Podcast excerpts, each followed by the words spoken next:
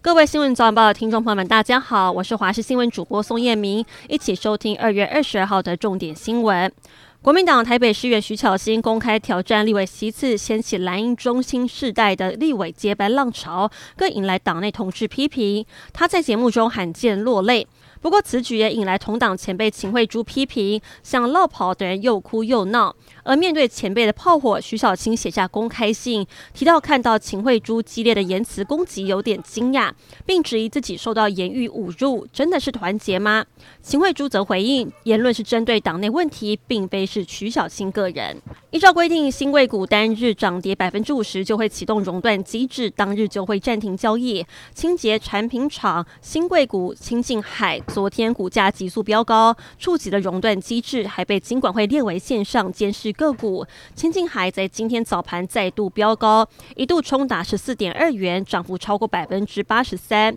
开盘不到十五分钟就再度熔断，对此金管会表示会视后续发展持续的注意处置，如有不法都会走程序。又出现行人地狱了吗？台南归仁圆环周边因为实体人行道被占用，干脆直接马路上划设标线行人行道，但却有民众拍下十分钟就有多达三十四辆的车违规行驶上去的画面，批评这根本形同虚设，行人不能走也不敢走。而实际问到用路人，也觉得设置的地点顺着圆环走，很容易不小心就违规了。对此，市府表示会加强告示，并强力劝导周边店家占用。奇漏的状况。前几天日月潭九洼全部露出，距离上次露出是两年前的百年旱灾，让不少人担心缺水的问题。而这几天还是没下雨，加上春耕到了，灌溉用水量增加，日月潭水位持续下降，目前来到七百四十五公尺。月牙湾沿岸露出了大圈的白色砾石，像极了嘉明湖的天使眼泪。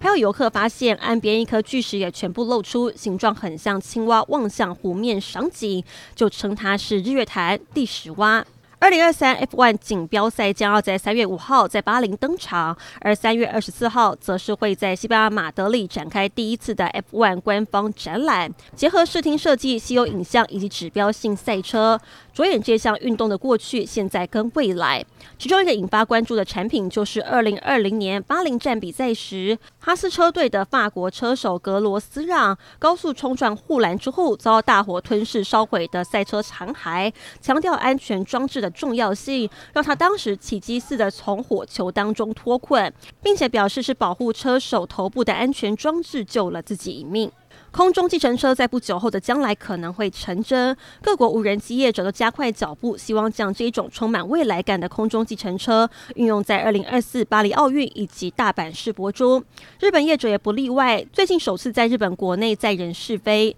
自动驾驶的空中无人计程车舱内并没有飞行摇杆或是脚踏板，只安装了几个显示器，令人非常惊奇。